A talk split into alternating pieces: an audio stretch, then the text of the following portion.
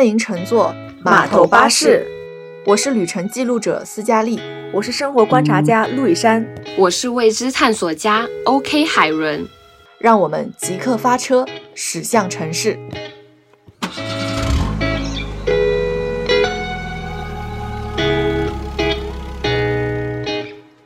其实社交平台这个话题也算是一个比较大的话题，然后我们也想过各式各样的切入点，想来聊一聊。因为我觉得，不论是我们三个人的工作，或者是生活，以及周遭的人，其实，在呃陷入社交平台当中，有各种各样的影响，以及一些不管是正面的影响，或者是负面的影响，都会有。社交平台也在以各种各样的形式侵入到我们生活当中来，所以我们今天也是想来聊一聊关于呃社交平台的一些想法，包括带给我们的一些改变也好啊，以及对我们的成长中的一些作用啊，不论是正面的或者负面的都好。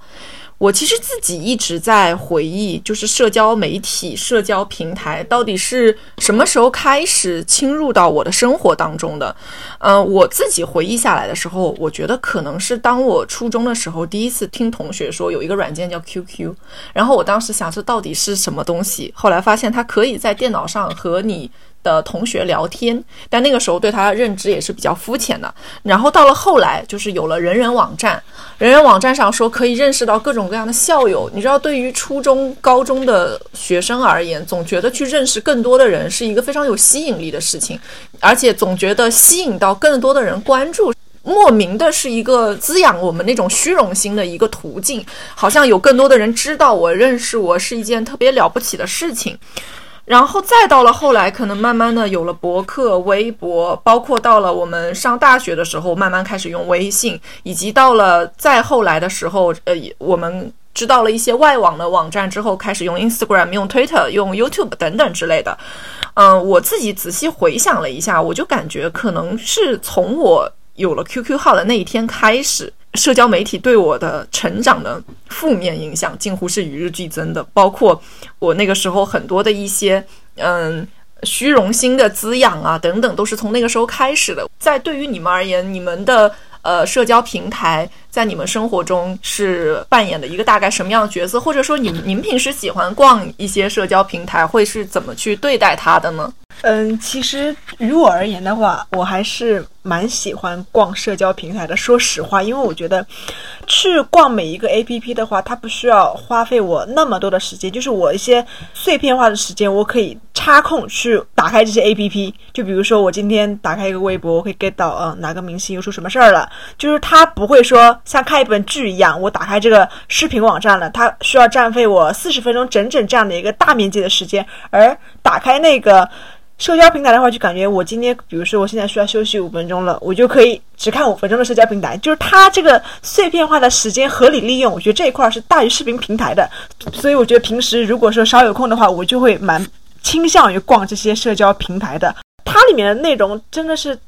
太丰富了，就是不管是正面的还是负面的消息，都会让我觉得我怎么这个世界可以大到我无法想象，所以我就会觉得，嗯，它对于我而言就是既是一颗打引号的百科全书，也是一个可能因为我工作的需求嘛，也算是一个我去寻找一些创意点啊一个工具吧。因为你刚刚讲到也蛮丰富的嘛，社交平台内容，你确定真的可以刷五分钟？就结束吗？因为我现在就是深夜，如果我一旦刷起社交平台，我就会刷上个一个小时以上的，就我停不下来。因为就是因为它内容太多了，我就沉迷在里面，我就无法自拔，然后连睡觉的时间我都不想去睡了。刷五分钟就停，这是我一个夸张的一个说辞。它 有这样的魔力，让我停不下来。我只能说，这个东西是。靠主观性的去克制住自己这个去使用的时间嘛？就比如说我睡觉前可能我我打算十二点半睡觉，但现在可能才是十一点五十到十一十二点，但是半个小时我说 OK，我在这半个小时内我可以去尽情的刷社交网络。那到十二点三十一分的时候，我不管这个内容有多么精彩，我一定要关掉手机。这个是我自己主观上面的一个说强迫自己需要的这样做到了一个点吧。所以你平时一般喜欢常逛的社交平台会包括哪些？小红书啊、抖音，还有微微博这一类的。包括我们自己的微信朋友圈嘛，抖音可能这一块是我是刷视频嘛，就可能放松一下，而且它里面有一些它的一些点，我觉得蛮奇特的。就为什么博主的思绪可以那么的天马行空，是灵感的一个一个出发点，对来源。哦然后呃，然后然后小红书的话是是反而现在是取代了我成为。第二个百度了，就是我有问题就去小红书上面去寻找答案。哦所以我常用的是这个。然后朋友圈的话，就是我可能朋友他们不太见得到，那我就刷刷朋友圈，看看他们自己的一些动态呀。比如说某个朋友他结婚了你不告诉我，然后第二天说，对 他不告诉我说，第二天陆雨山我们去吃个饭吧，我把喜糖给你带好了。我说 what？你结婚了吗？就是诸如此类的一些信息嘛，对吗？就 这样子。那像海伦，你你自己平时一般会在什么时候去刷一些社交平台呀、或是是这样的，会比较占比比较多时间？因为现在其实上班之后逛社交平台的时间少了很多，因为一对比的话，以前上学的时候，我觉得我刷的社交平台最疯狂的应该是大学的时候吧。那个时候就是 上课在刷，然后睡觉就刷，一天都在刷那个社交平台，然后自己也。不管屁大点事，都要在上面分享。就是我们分享内容的时候，当时是更多的喜欢在微博上分享的嘛，然后现在可能大家有一些就会转移到呃小红书或者微信，然后我当时真的是在微博一天能发个四五条，可能不算多吧，可能不算多，一天四五条。对，反正就是还屁屁大点的事都想分享的那种。但是现在上班之后，我发现我就是刷社交平台的时间少了之后，一有空我其实我更想说躺在床上去看剧，而不是说去看这些网上的言论什么的。自己的社交账号我自己也很少经营了，我就。从前面的说四五条一天，然后我现在可能四五个月一条我都没有了，嗯就是哦，我仅仅对于微博啊，朋友圈有时候还是会发的，OK，反正就是自己越来越少经营，所以我觉得我在社交平台上的时间也是变少了。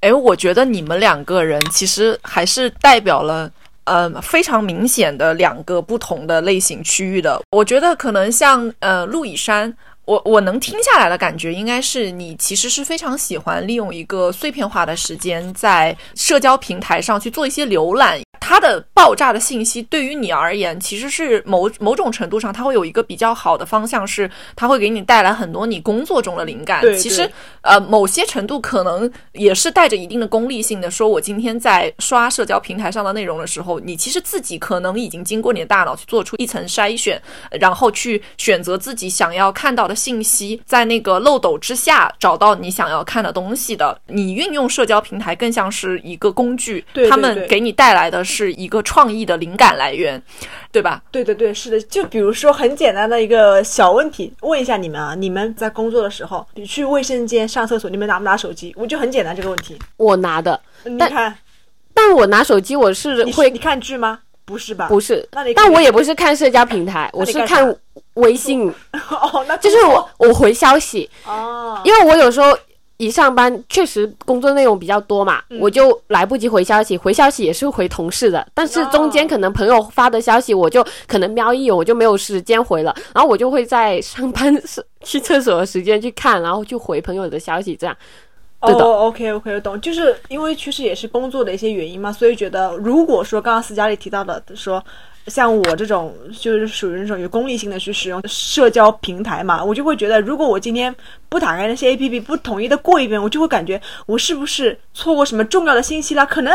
比如说政治性的信息与我也不是有很大的关系，或者说呃有多么关注这些东西，只不过我就觉得心里不踏实，所以我一定要去点开他们，看看热搜一二三 是是不是真的与我有关？其实没有关系啦。我我懂你这种感觉，因为我之前就是，比如刷朋友圈，我一定要把红点点就是过了一，比如我过了六个小时，我一定要把六个小时刷到六个小时前的那一条动态，我才我才停止，就一定要刷到之前前一段时间我看到的最后一条，我觉得我才是完整刷完这个朋友圈动态了。然后我现在其实已经放弃了。呃陆以山说到这样一个心态的时候，我觉得其实这可能是在我的这个经历当中，我觉得社交平台给我带来的一个我之前认为的是在我这儿定义为负面的影响的一件事情，就是我也会在想。我觉得在社交平台，我在很长一段时间，我陷入了一个像漩涡之中的那种感觉。我很害怕，今天我点开微博，我又看到了一堆我看不懂的新的词汇，然后有一些热搜的词条，我不知道他在说什么，然后我甚至于不知道这些词条和我本身是不是有关系的，我是不是要去应该去关注的，然后。嗯，对于很多事情，大家会在网络上发起一些讨论。这些讨论，当我看到大家的这些讨论的时候，我会在想说，我的观点是什么？我总想强迫自己去对这些事情也有一定的观点，但是，嗯。这是我后来慢慢想明白的事。也许我不需要对每一件事情都有一个很清晰的观点，我甚至于不需要知道每条热搜在讲什么。但是这样的漩涡常常会，就像陆以山刚才说的那样说。我总担心我是不是落下了一些什么信息，我又错过了这些呃这些社交平台上又有什么很新的消息，我是不是没有注意到什么新的词汇啊、新的词条啊、新的热点，我好像追不上了。我有的时候会跟陆以山开玩笑，我说你说的这些网络词汇，我有时候真的跟不上你。很多时候，特别是当嗯我的工作环境中或者生活环境中有一些呃年纪比我小的朋友的时候，他们往往会。更敏感的去关注到一些网络上各个平台中的最新的那些热点事件，而我往往是跟不上的，我甚至于不知道他们从什么地方就刷到了，然后他们说你都没有看到吗？这个这两天在网上这件事情炒得可火了，然后我就会想这件事情是什么时候在哪里发生？它与我有关系吗？就是我很长一段时间会陷入这样的一个。呃，害怕之中，就是我好像会很担心我错过掉一些社交平台上的消息，但同时，当嗯我经过了一段时间之后，我突然有一天可能发现，其实我也许不需要知道这些事情，它跟我本身就是没有关系的。哪怕从最简单的，比如说网络上去讨论雪糕刺客，嗯，或者说网络上去讨论今天哪个明星崩塌了，其实这些事情。可能回归到我的生活与我没有任何关系，我不需要知道这些事情，我也不需要知道那个雪糕的真实的价格，因为可能我根本就没有吃过那个雪糕，是类似这样的一个意思。我常常会惊叹于的是，在所有人所有人的生活已经营造出一种非常忙、非常非常忙碌，所有人都在拼命努力、拼命努力，为了自己真实的生活去奔波的时候，他们依然有。充足的精力在社交平台上去关注一些我可能不知道从哪里发生的鸡毛蒜皮的小事也好，或者是别人的生活也好，这是让我觉得会呃比较惊讶的一点。是我觉得社交平台会让我某些时候去产生一些焦虑的一个来源。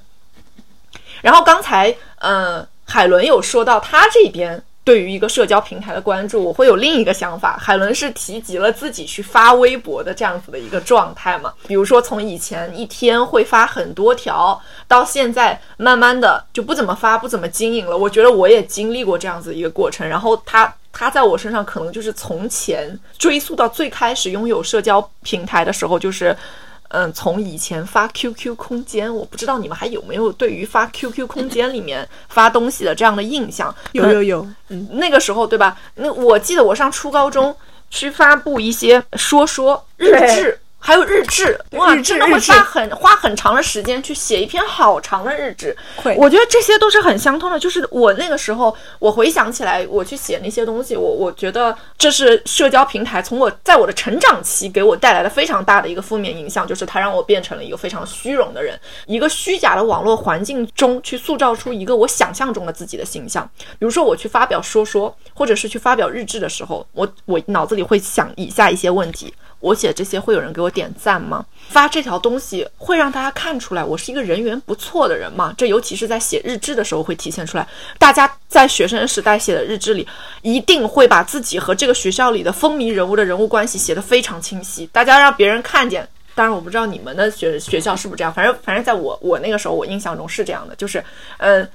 我和这个学校里其他人的人物关系是什么样的，我要尽可能的在我的日志中，在我的说说中去艾特到那些人，去让大家知道我认识这些人，让大家知道我是喜欢什么颜色的，喜欢穿什么衣服，啊、我的喜好是什么，我喜欢谁，就是这些关系，它都要展露的非常清晰，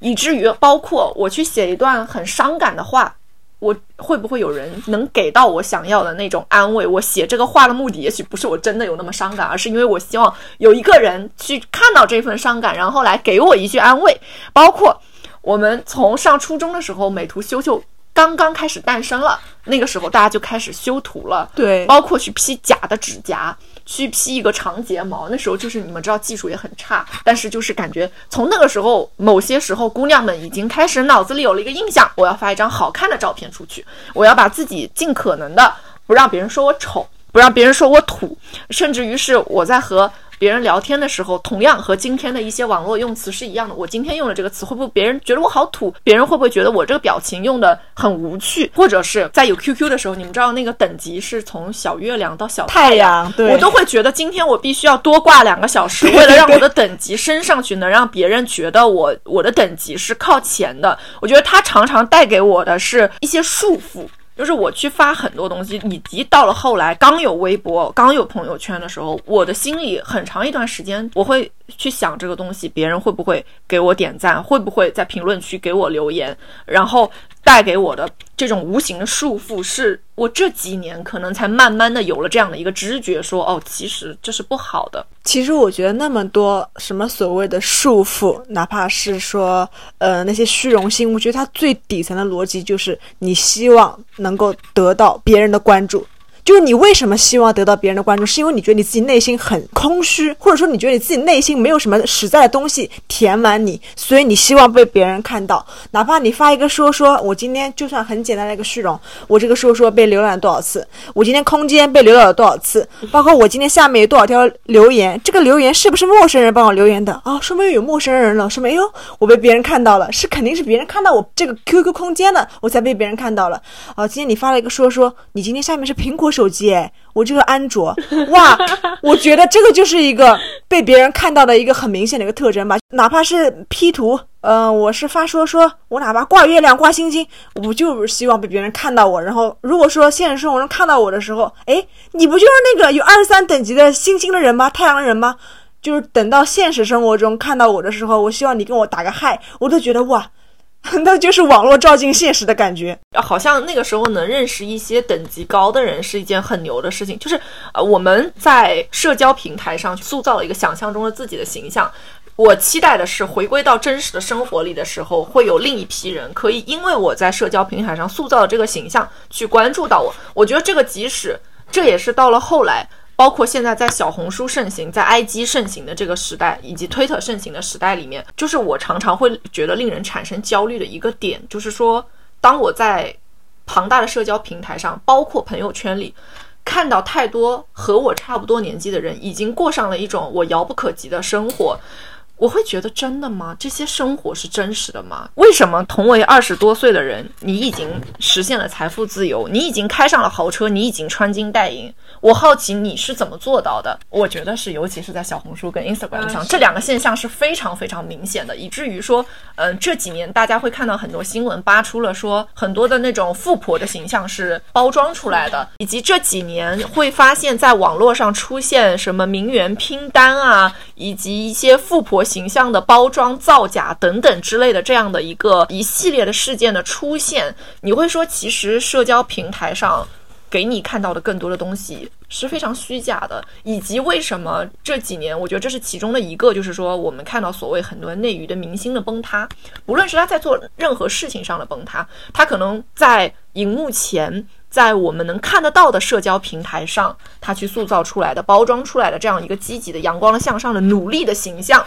突然有一天被人扒出来，然后就崩塌掉了。觉得这是一个神的毁灭的那种过程。平凡生活中比较真实的我们的一些负面的影响，就是这样的生活。真的是我们每个人都必须要去努力追求的吗？我真的要二十多岁和他们过上一样的生活，以至于在让他给我的生活中带来过多的焦虑吗？我常常会去反思的一件事情。对，刚刚施佳丽提到，就是刷社交平台看到别人说什么在小小的年纪获得了很大的成就，这个就是这种内容，其实就是让我很焦虑的一个话题吧。因为我有时候刷小红书，特别是小红书，真的很多这种东西，就是它会有一些话题，就是说，呃，我今年多少岁，但是已经月入几十万的这种。对，有一个，我这边有一个，我记得什么九六年。终于攒到人生的第一个一百万，就这个话题就是 哦 OK OK，我不是说这个人怎样，他有能力，那我们当然是敬佩佩服的。但是我每看到这种内容的话，我自己就会很焦虑，因为你人都是一个喜欢对比的一种生物嘛。然后你看到这种东西的话，你就会反思自己。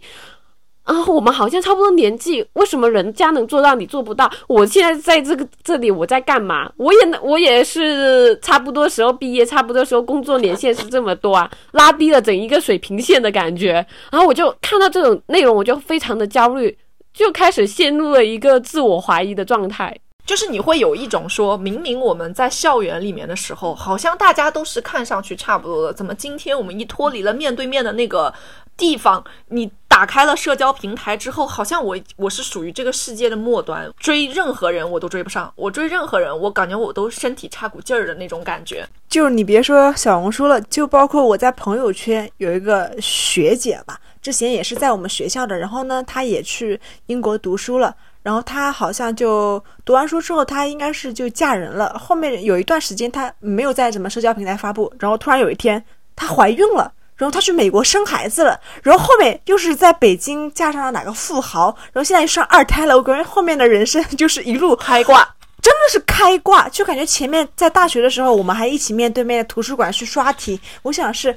这么普通、这么平凡的一个女孩，她之后原来有这么大的一个潜力去过完这么嗯，我我觉得是我可能向往的另外的一个人生吧。对，但是我觉得你说到的这个可能会说有的人。他是真的，比如说，当然我不了解你这个学姐，我的意思是，呃，我们身边一定会在朋友圈里有那种以前我们学生时代平平无奇的人，后来好像突然有一天像神降临在他身上一样，走上了开挂的人生。我相信有的人的人的人生，他是通过自己的努力，以及可能，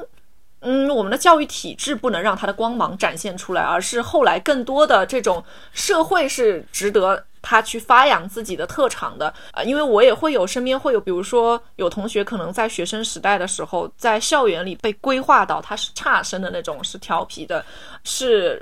老师恨不得把他扔出教室的那种学生。但是他现在可能人家已经有了自己的工作室，接到最好的广告，去拍最好的东西。这种人就是你会觉得说，学生时代大家都不愿意看的人，但是他可以做到。这样就是，可是我觉得他已经算是社交平台上积极的例子了，已经算是能给你成为动力的那种例子了。对，每一个人都是潜力股，我们都可以过好自己想要的人生。对，七分天注定，三分靠打拼。哎。那不过说到呃，刚才社交平台上这些容易让我产生焦虑的，可能对于我而言，我最害怕的就是两两类的话题，一个是我看不懂的消息，就是我不知道这个新的词条是从哪里出现的；还有一种就是我死都过不上的生活。这两种话题是我这里比较害怕在社交平台上去看到的。刚刚斯嘉丽讲的那两点，我也非常的赞同，但是我这边还补一个小小的第三点，我来读啊。他说禁止内耗。独立女孩必看十部纪录片。哇，我懂，我懂，就是这种，你知道吧？我跟你说，禁止内耗，但呢，逗号，但你还必须看这十部纪录片。就是这个点，我真的 我 get 不到。对我，我这边有一个点和你这个应该还蛮像的，就是你二十五岁，你还没有这么做吗？或者是二十五岁的你？应该要这么做，就是你要告诉我怎么做。这个我觉得就和你这个必看的点有点像的，就是我的人生还要你来告诉我我要怎么做。我没有这么做的话，就是我不太对，或者是我现在生活没有你过得那么好的原因。然后我就有点啊，你们俩刚才说的那个，你们有没有发现？就是这个句型就好像在说，我们撇开什么先不说，对。但是我要先告诉你一件事儿，对。而他撇开不说的那件事儿，往往是最重要的那件事儿。还有就是在网上发表言论之后（括号仅代表我个人言论，勿勿喷，勿喷），就是你对，那你别说呀。对呀，我也很害怕看到这种，就是他前面用他毕生所有的词汇组织了非常长的一段语言去发表了，对，去为他想要证明的这件事情说了很长，然后括号狗头，对，括号仅代表个人观点，喷就是你对。那我觉得你可以不用发这个言。对，我觉得就是这样。今天很矛盾你你有勇气把这句话说出来了，它就是你的观点，它就是你该代表的那个观点。我觉得这是一个。然后你们俩刚刚说到的这个，就是他们会用一个看上去把束缚拿掉的这种假象，给了我们一个更大的束缚。是的，是的，给了我们一个更大的枷锁。比如说年龄，说你二十五岁应该就干什么了。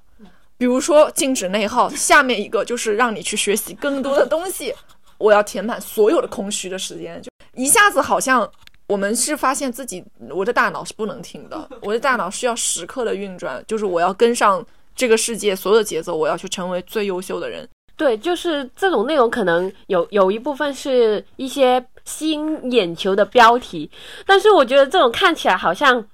你看似是给你一个很大的动力，其实。反之，这是给我一个更大的压力。哎，对，因为刚才大家都说到社交平台上，好像一直在催促着我们去学习更多的东西，去了解更多的知识。我就会想到说，其实我在很长一段时间里，可能真正让我去产生这个焦虑的点的原因，是因为我根本就没有筛选信息的能力。一，我没有辨别真假的能力，我不知道这个社交平台上的哪些东西是真的，是假的。这些说话的人能否为他说的话负责任，可能都是不能的。然后其次就是，真的是爆炸信息的时代，我到底要去选择什么样的信息，对于我而言是有价值的，我不知道。所以在陆以山最开始提到说，他可以去运用社交平台，去在碎片化的时间里找到在能运用到工作中的一些灵感话题的时候，这是让我实话。是非常钦佩的一件事情，因为我在非常长的一段时间里是没有甄别信息以及筛选信息的这个能力的。我我焦虑的其中一个点就是你们刚才说的第三个点嘛，这个在最开始对我是很大的负面影响，就是我也觉得我什么都要学，好像对我好像我在学校里也不是最差的学生，但为什么今天离开了校园之后，我好像成了学习能力最差的那个人？为什么好像每一个人？上知天文，下知地理，通晓哲史，文化底蕴非常深厚，读过陀思妥耶夫斯基的书，也了解每一个什么导演创作的背景等等。你突然有一天觉得，我好像原来是不是学生时代里最差的那学生应该是我，就是有这样子的感觉，好像我速度很慢的那种感觉，就感觉所有人都会用 Adobe 系列的所有软件，对，所有人都是 Photoshop 大神，所有的所有人的剪辑大牛。就像每个人都是那种行过万里路、读过万卷书的人的感觉。我觉得这个是蛮长时间里会真的让我一打开平台，不论是哪个平台，都会焦虑的点。好像真的每一个人都特别优秀，好像他们都是拥有一个完整的价值观体系的人。他们可以黑白分明、爱憎分明。对于网络上的事件，他可以清晰的站在这一端，说出自己一一段完整的言论。我看完了之后，我都会质疑我自己。我刚才想的不对吗？你不知道你们会不会有也有过这样类似的时候，就是呃，突然觉得自己好像打开社交平台之后，好像被被落下了的那种感觉。我一开始的时候也是会这样说，因为某一个爆炸性的事件出来之后，会有各个平台里面各个博主、各个评论员家他来发表他的意见。OK，我我我当然不了解事情背后，我也不好去说什么，我就会觉得嗯。是否他们说的都是否正确？我会说努力的让自己冷静下来，因为之前我跟斯嘉丽总是我说，哎，我天呐，你快去看那个新闻，谁谁谁出什么事儿了？然后呢，后来我俩就是上头，你知道吧？也不管信息的对错，直接往脑子里塞塞塞塞，塞完之后呢，还告诉第三者，就是这样。其实后来发现是无效的，是无效。对，刚刚斯嘉丽也讲到另外一个说。社交媒体里面那些让我们所羡慕的人，我后来知道了，他们后背后有一个东西叫做 MCN 机构，就是他们可以去立人设，他们可以去塑造自己的形象嘛，对不对？所以我到那些信息完全呈现在我自己眼前的时候，我会自己给自己心里说啊，可能先打一个百分之八十吧，因为他们背后的一个运作的模式，我们也未必都知道他是不是这样的人。我们也未必知道，我就可能说一半是娱乐，一半是认真这样的一个态度去浏览这些信息，可能对于我来说是一个比较好的一个结果吧。你因为你刚刚也提到一些机构，然后可能就这就是他想要抓住这个舆论的热点去引导这个风向，而你认真可能就是输了。对，因为一开始看到一些这些热点的时候，没点进去评论的时候，我自己可能会有一个观点嘛。然后当你点进去，我其实有时候会去找一个和你观点相同的一个评论的，对对我不知道吧？对，我就看一下有没有人和我想的是一样的。然后发现有的话，我就发现哦，果然大家都是这样子的。或者当我看到一些人是发反向意见的时候，我也会去看，我说为什么他会有这种想法？还是我这个点我是我自己哪哪个点想错了，我就会去看。然后我发现他好像又有道理了。然后这个时候我就开始不不知道自己应该是什么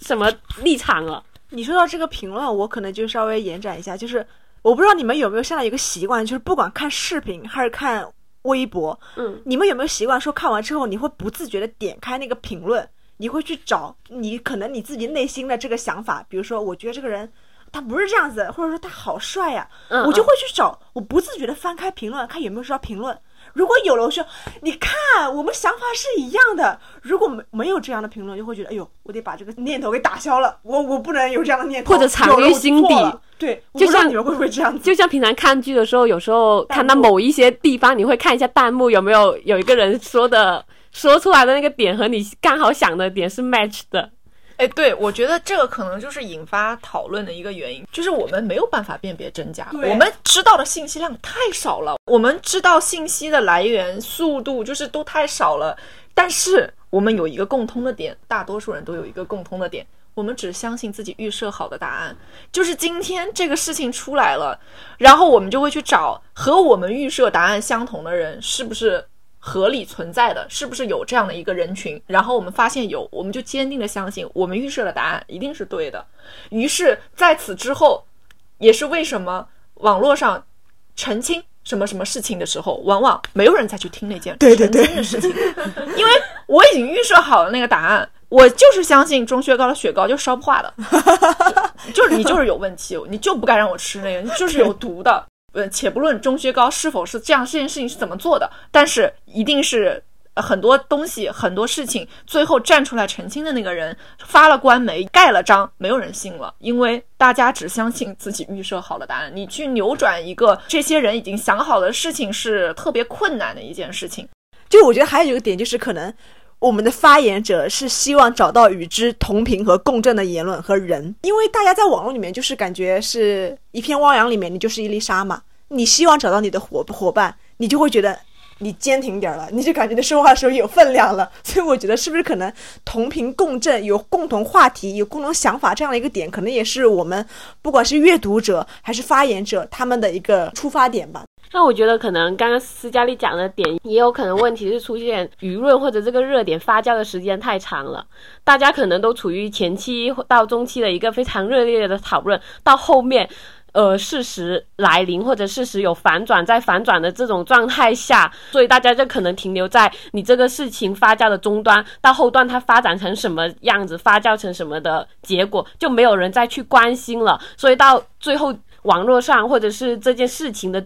最真实的那个情况，就已经没有人去探究了，对，就是到了后面，其实可能没人在乎了，对对就是大家的热情是都集中于前期，就是讨论的非常热烈的时候。对，就是大家随着你自己也忙自己的生活 去了，对对对这些后期的事情跟我就没有太大的关系。我想要知道的那些事情，我知道那么多就够了，再往后的事情对我而言也就不重要了，是这样子的一个感觉。哎，其实我我感觉我们三个都是属于。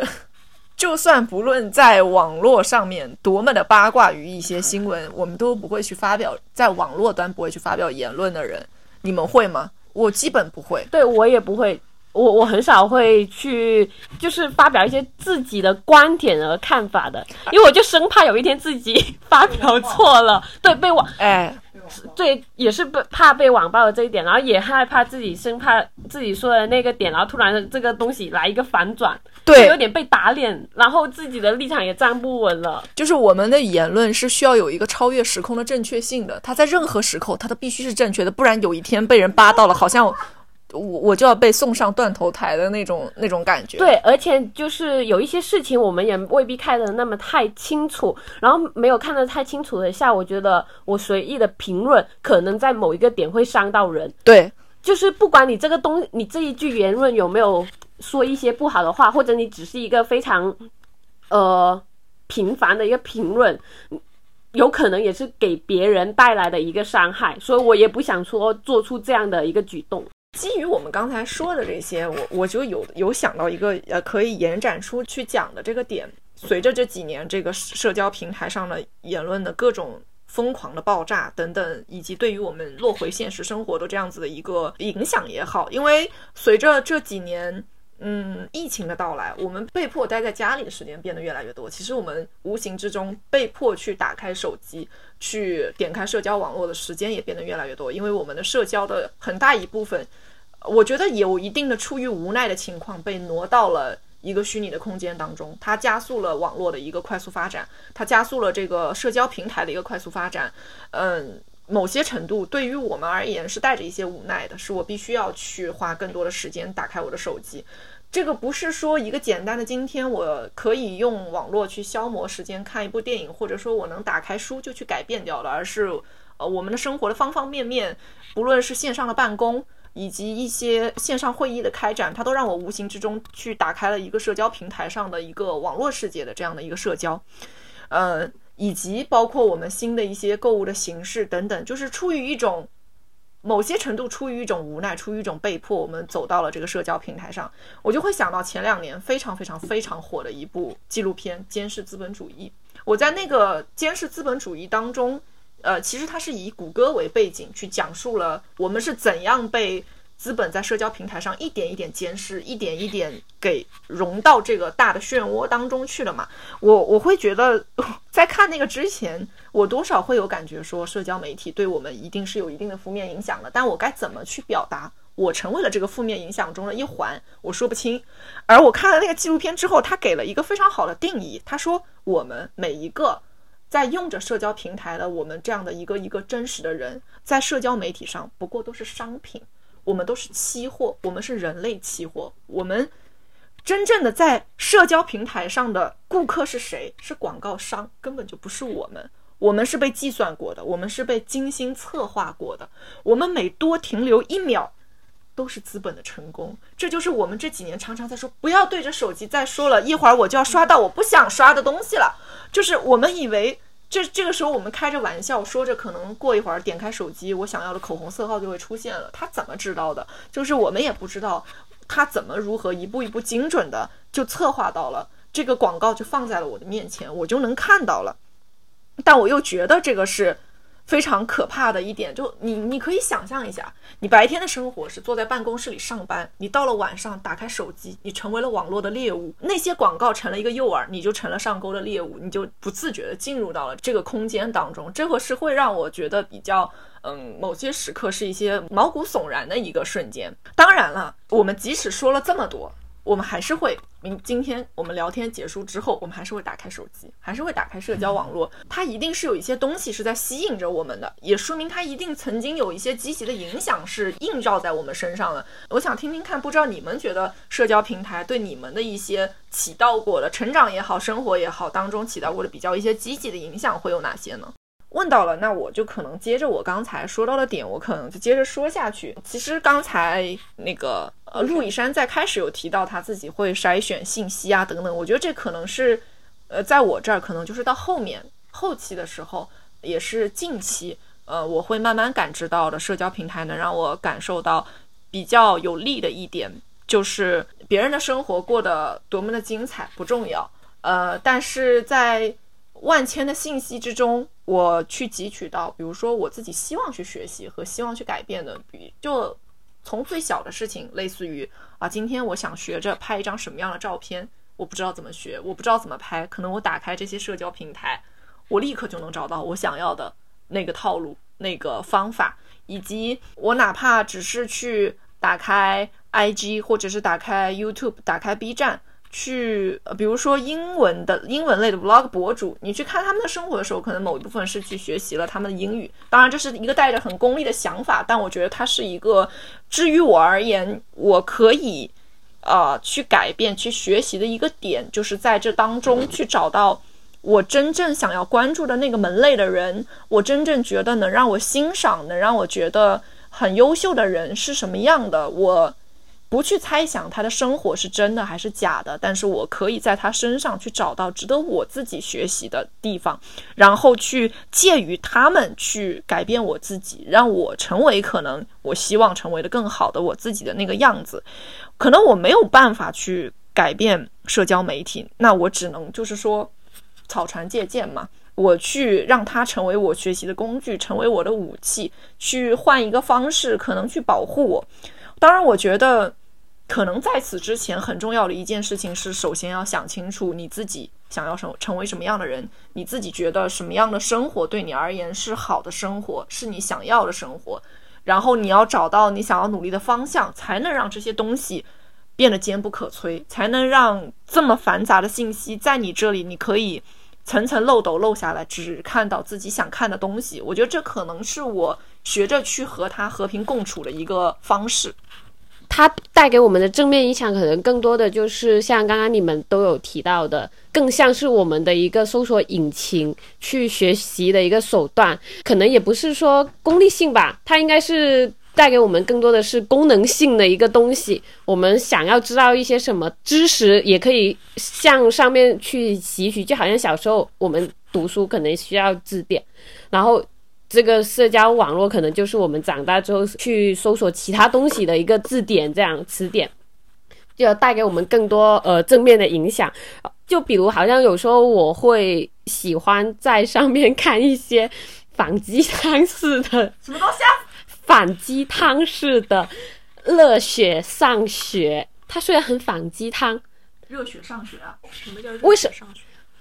其实“热血”这个词呢，是我自己加上去的，因为虽然它很丧，但是它有时候这些上学吧，这热血上学啊！我听着那热血上学，我是上热血，为什么上学？我也以为上哪儿学？热血，热的反义词丧是吧？丧丧文化的丧是吧？对，热血上学，热血上学。虽然很丧，但是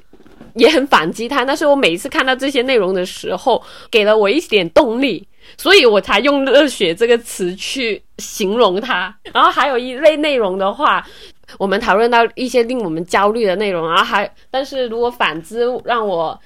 比较喜欢的内容，就是除了这些上学之后，我还有喜欢看一些，就是工地卖饭盒。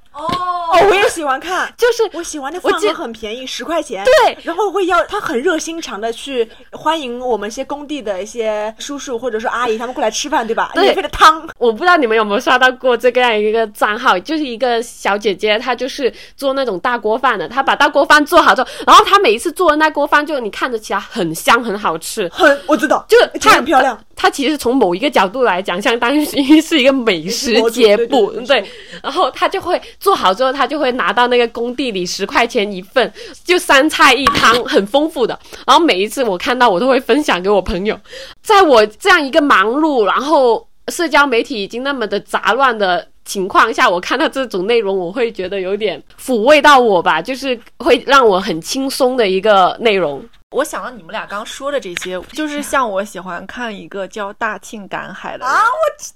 就是我，我就因为我没有在海边生活的经历，我看见他就是他那个视频拍的，你知道，就镜头抖的飞掉了，就是没有一个镜头是稳定的，然后你就看出来，估计是拿了个手机就开始拍了的那种。但是他在那个沙滩边上，他就总能抓到一些我没见过的生物，然后他会洗洗干净，说啊这个还没好，就是先放生它，或者是这个今天晚上回去怎么。做了吃一些与我现在的生活没有太大关系，他在遥远的地方生活着的那些人的那种生活，会某些时刻我特别有吸引力。其实说到底吧，我们就是想从我们的社交平台中寻找一些快乐嘛，对不对？我们希望看到这些信息的时候，我们能够开心的笑一笑，不管这个信息它是不是与我们有关，或者说这个信息是不是离我们很远很近，但我们觉得我 get 到里面的这些。浏览完这些信息的时候，我就会觉得我很开心。这一刻我是开心的，那我会觉得我足以放到我这边的话，我是这样子的：平时上班八个小时、十个小时说不定，对不对？那撇开这个时间之外，我是希望我的生活真的能够做到生活。所以我从社交平台上面就会去搜寻一些跟生活有关的一些小 tips，比如说如何抠门的生活。我我是对，是这个话题很吸引人，对吧？但是就是可能跟我们现在的小年轻差不多，在月光的情况下，一杯咖啡，然后一杯奶茶，还有怎么快乐的在周末生活，就是这样的一个话题，可能吸引我的点进去，做到自给自足，不会被外面影响，我还是一个快乐的孩子，这样的一个话题会蛮吸引我的。然后还有一个就是，我可能真的是蛮喜欢生活。很被充实的人，所以我会觉得家里的一碗米、一个鸡蛋，我觉得物尽其用，会让我觉得哇，真的有在生活，就是感觉柴米油盐我又好好做到了。所以我也会点进去那种，比如说鸡蛋的二十种做法，这个我不知道是不是因为疫情的小技生活小技巧类的。对对对，就是我不知道这个是不是因为也是因为疫情的影响，所以我就会觉得，如果增加生活的一个精彩度和丰富度的话，我让我会觉得，嗯，这个日子还是有一些盼头的。所以其实讲到底，我觉得我和陆以山就是实在人。相比那些更加，比如一些华丽的词藻，我们会更喜欢那种接地气、有烟火气息的。对，华丽的词藻那种生活也是我所向往的一个方一个方面了。但是有的时候我更倾向于说寻找这类，比如说生活化呀、真实的。对，哦，我就想到陆以山有一段时间就是。呃，非常喜欢说我，就是我下班回来就会打开别的博主的 vlog，各个地方的博，全世界各地的博主，他就会在旁边冷不丁的，哟又看别人的生活了。就是我好像没有生活，我的生活就是去看别人的生活，因为感觉我们没有办法出远门了，我们没有办法去其他地方了。呃，我们就是能怎么样去透过这个小小的屏幕看到。更多的世界呢，可能就是我的方法，就是去在社交平台上看别的博主的生活是什么样的。我觉得都都可以啦，就是一个是羡慕的，一个是我期待的，还有另外一个是我自己正在过着的。我们所羡慕的，在不久的将来，我们肯定会过上的。然后那些羡慕的生活嘛，我觉得陆以山羡慕的生活之一就是看见博主，你知道吗？那个博主的宝宝真的太可爱了。对，就是可能会是这样子的。诶，我们其实刚才我们一直在聊说，我们会去关注到社交平台上的一些什么内容啊，等等之类的。呃，你们其实会在自己的社交平台上会发文吗？或者说你们会特定的去发一些什么样的文吗？因为我们其实也都不是说是什么呃，在做一些自媒体经营的博主类的，所以不会是说呃，一定是非常精心的去发。呃，每一条博文就是是想很多东西的，但是一定是会有一定自己的想法，说我会想要发什么样的内容，呃，想要去剖什么样的内容。你们一般喜欢去发一些什么样的内容在自己的社交平台上呢？呃，如果说我今天出远门了，比如说去另外一个城市，或者说去我想要去的海边、沙滩，我是肯定要发朋友圈的，我就会觉得。我想让我的朋友们知道，外面的世界真的很精彩，你们也一起来看看。求偶遇，求偶遇，是想表达出我内心的一个喜悦的方式吧。但是我好像很少在朋友圈或者说在社交媒体发布一些比较荡的东西，我反而是把我的一些积极方面的一些情绪给抒抒发出来。前两天刚发了一首歌，什么有机会再相见，在月球上的人，对吧？那个不是荡吧？他这个也是期待，满怀期待，满怀希望。陆以山说到当的话，我可能小时候会发的比较多，然后我觉得现在的话，我们也是尽量在社交平台上发一些比较积极、阳光向上的内容吧。疼痛文学，就之前可能会说矫情的时候会搞一些，嗯，显显示出自己在热伤痛文学，对，显示出自己是八级冲浪选手，会发一些什么疼痛文学。但现在觉得，好，就是现在更想专注于做自己，只想把自己最真实的情绪抒发出来。对，对，就好像刚刚呃，斯嘉丽问到我们会喜欢在自己的社交平台上发什么内容，我现在可能会，如果我那一天很开心，就是我觉得我。值得被记录的，我都会发。就是我就很想，呃，把这一个 moment 去记录下来。就是以后我如果回想的话，我就记得哦，我这一天做了什么，和谁度过了。完了这一天这一刻我在干嘛呢？然后我觉得就是后以后往回看的话，就还蛮有意义的。哎，我我其实因为我们三个人会彼此关注自己近乎所有的社交平台嘛。私隐都被看透了，对我我，所以我大概知道二位在朋友圈或者说是在其他的社交平台会发一些什么样的东西。我觉得大家对自己的人设是非常清晰的立在了那里，因为我觉得呃，陆以山是呃特别喜欢发吃喝以及风景，就是吃喝风景配文不是配的文字都是开心快乐、阳光沙滩美好。没有没有，陆以山的文字肯定是呃某首歌的歌词灵感，什么呃想要去海边？随一个自然而然的晴天。比如呃，再看我吧，我如果我发文的话，我也有一点强迫症的，就是我每一张图都会有有它自己的意义，就哪怕这一张图可能只是路边的一个一只小狗。或者路边的一个摆设，但这个摆设肯定是我有我想要表达的一个东西在吧，一个点在吧。我不知道斯嘉丽有没有感觉到，那个海伦发朋友圈有一个 小小的心思在里头，他希望别人去猜透他的心思，没错，对吧？就是故作悬念。是的，因为我觉得我也不是，我不是那种喜欢长篇大论的，然后我就是有时候会喜欢发一些隐藏文，就是一定要有一点小心思，就是有一种就是让你们去猜。OK，我承认，我觉得海伦的朋友圈就是是。你把他完整的朋友圈看下来，是一本杂志，就是你最好去把这本杂志从头到尾仔细的思考一下。杂志都是有主题的，海伦的朋友圈也都是有主题的。谢谢你。那那如果说海伦朋友圈是杂志的话，那我们斯嘉丽的朋友圈就是散文、杂文、杂文、杂文、影评、书评、心情、音乐、电影，还有生活。关系破裂就在这一集了。所以大家其实都非常努力、用心的经营着自己的一个小天地。然后我不知道你们会不会就是有时候发完朋友圈会经常回看，然后看看谁评论了，然后又有谁在了。因为这种其实我会的，因为可能这也是我小小的一个虚荣心吧。哦，哎，我可以非常懂海伦讲的这个点，就是包括你们去说我喜欢发散文、杂文，就是我特别喜欢在。朋友圈 and 我的微博写小作文，就是，但是我有的时候会觉得那那一段话那天我不说出来嘛，我不说出来，我今天心里不舒服，我差件事儿没有做我太懂斯嘉丽了，因为斯嘉丽她其实是一个相对表达欲还蛮强的。不要不要这么隐晦，我就是废话多。不是不是不是，就是她喜欢她，她是个很喜欢跟别人分享她自己当下的心情。如果他。现在此刻，现在是几点钟？比如说四点零八分，他不把这个心情说出来，他就很难受。他有的时候，比如说下上班的时候，上班时候说：“哎呀，赶紧回家，我要把事赶紧跟你说，憋死我了。”他就是很想去跟别人分享。对我懂，就好像我们不是有时候会。比如一些某些重要的节日，或者我们出去玩嘛，然后那一天其实玩的蛮晚的，我们都不想发朋友圈。就是你可能回家的时候已经凌晨两三点了，你就也不想去想文案或者发图片。然后施佳就说：“不行，我这件事一定要今天发完，今日事今日毕。”然后，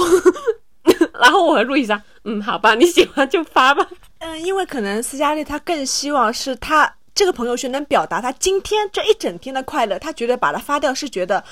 是完整的一个句号。对今天的快乐，对我谢谢你们为我为我的行为做了很多的包装，就是 包装。因为我其实就是觉得，真的那段话必须那天说，为什么呢？我如果那天不把那些话说了。我我做的最多的另外一件事情就是删以前的朋友圈，对，因为我会觉得我那时候为什么要说那句话，所以我为了让我自己记得我那天想说的话和我那天呃知道这些信息或者发生了那些事那个心情，我就必须得把这话今天说了。可能明天我睡一觉醒来，我就没有了昨晚的那个热情，我的那份热情就已经结束了。其实还有一个点就是，可能第二天他还有活动，然后要把。就是把把第二天的扣他留着，就不要先用了。我觉得我们把彼此都看得太透了。哎，不过刚才海伦其实有说到自己在发朋友圈的时候的可能有一个小小的虚荣心。我觉得这个其实也是我自己在反思我自己发朋友圈也好，发微博也好，因为这可能是发的最多的两个平台嘛，去发布一些内容时候的。一个所谓我们背后的底层逻辑是什么呀？我们去发这些内容，当时在想什么？我也会想到说，最追溯到最开始，我刚才说 QQ 空间的时候，一直到现在，在我们这个漫长的成长的过程中，我们好像时刻觉得别人的视线是会看在我们身上的，就其实可能没有，但是我们会有这样的感觉。我们总觉得今天发出的这个东西，它要是我今天交上去的一份完美的作业，因为别人会来给我这个作业打分，对，别人会来嗯在意，呃，会去，也许。就像我们会在我们的生活中去评论别人的生活一样，他们可能也在他们的生活中会要来讨论我的生活，那我就会去想，我什么样的生活发出去，他会去讨论呢？是的，是的，就是刚刚讲的求共鸣、求共振，就是一个我们的比较的方式，我们去和别人比较方式，就是我觉得我今天发出了这这样的一个东西，我不管你有没有这样生活过，但我觉得你会去想知道我是怎么这样生活的，或者说。今天我去过的这个地方，哦，我们之间的一些关系是值得让你去羡慕的。就是以前会更多的去思考这些事情，我觉得这个可能是随着，呃，比如说像我们之间，可能当我们真的慢慢的更加熟悉、更加亲密之后，以及我们更加知道自己想要什么样的生活之后，才会慢慢去不那么在乎这些事情。我不，我可以。不修我的五官就发出这张图，因为我觉得没必要，就是会有这样的时候，或者说我觉得今天我胖一点、瘦一点，今天穿的衣服没有那么好看，我今天拍的吃的是我喜欢吃的，但我拍的并不漂亮，都没有关系。我觉得我当下这个心情是我想要抒发的，我就发出去了。可能这个是在。慢慢改变的一个过程，我们曾经聚焦的一些无意的东西，我们的虚荣心在慢慢的淡去，但可能以前我们会某些时刻会非常聚焦于这些事情。呃，其实不管是不是说是我发的东西是带着一份虚荣心的也好，我觉得首先我们敢于去面对自己想要表达的那份欲望，以及我们嗯可以坦然的去面对我的。弱点也好，不堪也好，这件事情本身就已经很难了。而当我已经可以去足够坦然的面对自己的欲望，面对自己的不不完美的地方之后，我再去去做的一些决定和选择，它没有那么糟糕了，它可能反而是一个更好的结果。所以我有有的时候就在想，就是说分享欲和不爱分享这两个点之间有没有一个，就或者说有没有个平衡点吧？就有时候我会觉得，如果我是一个不爱分享的人，那我是不是我我应该羞愧？或者说，我觉得对方是一个爱分享的人，我就会觉得怎么会这么的嗯烦呢？对我可以 get 到你说的这个点，因为我常常也会在想的一个问题是，我会不会在别人眼里我特别聒噪，我特别爱发朋友圈。现在发的应该已经比以前频次稍微少一点了，少多了。就是，但是我还是会想，也是一天三四条的那种嘛。什么什么？那没没到那种程度，没到那种程度，一周三三三四条的那种。但是就是我有，因为但是你说到一天三四条的，我觉得朋友圈里是我是会有这样的朋友的。在我以前很狭隘的认知里，我真的会觉得他好吵。嗯，我会觉得说，我怎么今天刷朋友圈总看见你？他又不是代购，对吧？对。但是可能后来慢慢的，嗯，我觉得我可以理解到他们。也许我觉得他可能。去对待朋友圈的方式，去对待微博的方式，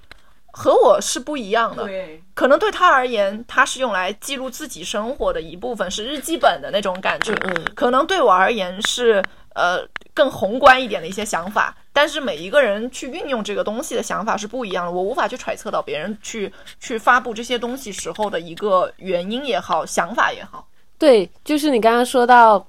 像他日记本嘛，然后我觉得我现在反而还蛮喜欢看这种人的朋友圈的，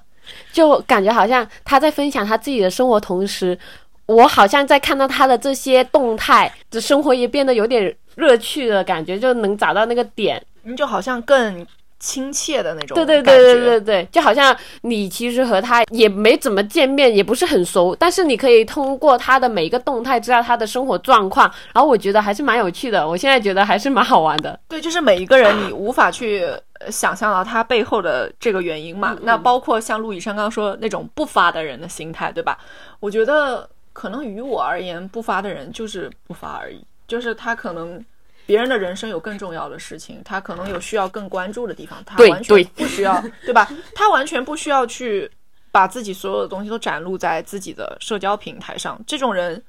往往回归到生活里是很有魅力的人，就是那种不发朋友圈的，就是我大概能想到，就是我可能不是每个人都是这样，但一定有这样的。他真实生活中是一个，你会发现他过得非常充实，而且就是忙于生活，就是忙于生活本身。嗯，就是因为我我有那样的朋友，他是一个呃生活非常非常落地的人，然后他的生活非常非常的充实，不管是旅游也好，去远方也好，呃工作也好，实习也好等等。但他真的不发，他一年可能就发个一两条、三四条的那种。其实，可是这样的人，你回到生活里再去跟他聊天的时候，你会发现他是一个很有趣的人。就是这个在社交平台上的多与少，我们是蛮没有办法完全去揣测这个人背后的动因。但是我知道，也许有的人他会通过去多发朋友圈，想得到你的关注的，也会有这样的人，只是可能。每一个人的背后的动因是不一样的，嗯，就是我觉得完全不要因为自己特别想发，就又不敢发，我觉得好像没有必要。就是你你你自己又不想发，又要迫于强迫自己去发，我觉得也没有必要。就是以前，比如说我的朋友。嗯，他有过那种，我以前还会有就很幼稚的时候，可能觉得我生日那天，我的好朋友不给我发一条朋友圈，他好像就没把我当朋友。嗯，但是可能我现在已经没有这个想法了，无所谓，你想发你就发，你不，但是因为我们生活中是有真实的连接的，我我不会觉，因为你今天不发一条朋友圈祝我生日快乐，我就会觉得你根本就不喜欢我，就是我会有这样子的一个想法。嗯，我很赞成刚刚斯嘉丽讲的这一点，所以他过生日的时候，我是第五个发祝福的，我一点都不感到，我不感到羞愧，因为我是在前一天晚上的五十九分，十二点十一点五十九分的时候，我就跟他说，我跟他说生日快乐了，所以我是零点的时候第五位，我真的觉得没什么，因为不会影响我跟他之间的姐妹情深的。你这句话怎么像是？嗯嗯，怎么像是在吐槽我呢？没有了，没有了，就是其实想说的一点就是发与不发嘛，这只是我们个人的一个意愿度而已。就是说，我们生活还是归生活，网络还是归网络嘛，就是我们得要分清现实和虚拟，然后过好自己，这是我们需要做到的一个最重要的一个点。Be yourself。陆雨山最后提到的这个点，也是在后来我们使用社交网络的时候会去，我觉得会去需要反思的一个点，可能就是不论你今天在。社交平台上花了多少时间？你认识了多少人？你与他们在网络世界里发生了多少联系？可能真正要想的是，当回到现实里，它还剩下多少？我觉得，也许社交网络、社交平台会越来越多的侵占在我们的生活里。可是，至少在现在，在我眼睛能看到的这个当下。真实的生活还是更重要的，我与人在真实的生活中发生的连接才是更重要的。当我回到生活里，我有几个朋友是可以叫出来一起喝酒、一起吃饭，是会在我的生日为我准备一个小小的蛋糕，或者哪怕只是给我唱一首生日歌，嗯，和我陪我一起过生日等等，以及哪怕他们会偶尔给到我的一声问候。等等之类的这些落地的真实的才是可能，嗯，我们需要需要关注到的生活。我觉得，反正至少在我这里吧，我们的某些思想或许是看起来有些极为古旧的。社交这个词回归到我这里，我觉得终终究是要归属到面对面的真实沟通当中的。这就好像是我的社交平台，我。再怎么去延展，再怎么去说一些七七八八的东西，我好像还是在说我我身边的这些我和我真实生活中会有连接的朋友的事情，就是好像我们三个人录音这件事情，往往我们希望能够争取的是可以坐在一起面对面的去交流、去沟通，而不是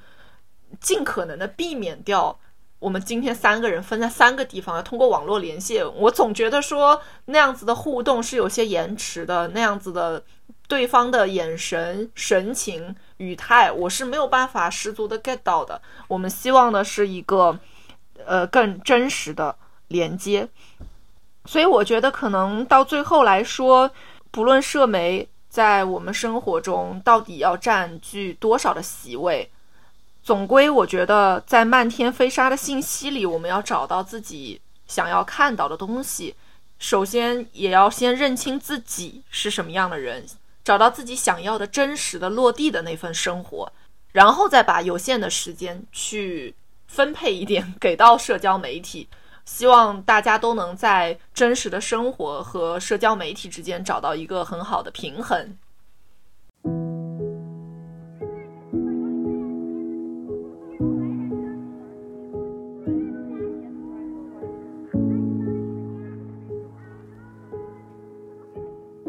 Miss the days when life was so simple. Felt like the glass was always half full. Where did that go? And every second with you was so special. Back when we didn't fear the unknowns. But that was long ago. Who can say where the path will go? Philosophers guess, but they just don't know. Maybe that's why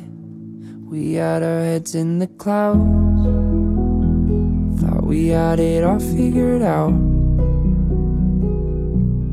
Planning to fly away to escape everything on the ground. But like a plane up in space, we slowly drifted away. And every plan that we made and dream that we chased are just memories now. They're just memories now. I'm not sure where everything went wrong, but I know that we landed where we both belong. I just wish we weren't scared to say that there's expiration dates on the friends you made. As hard as that may sound. Who can say where the path will go? Philosophers guess, but they just don't know. Maybe that's why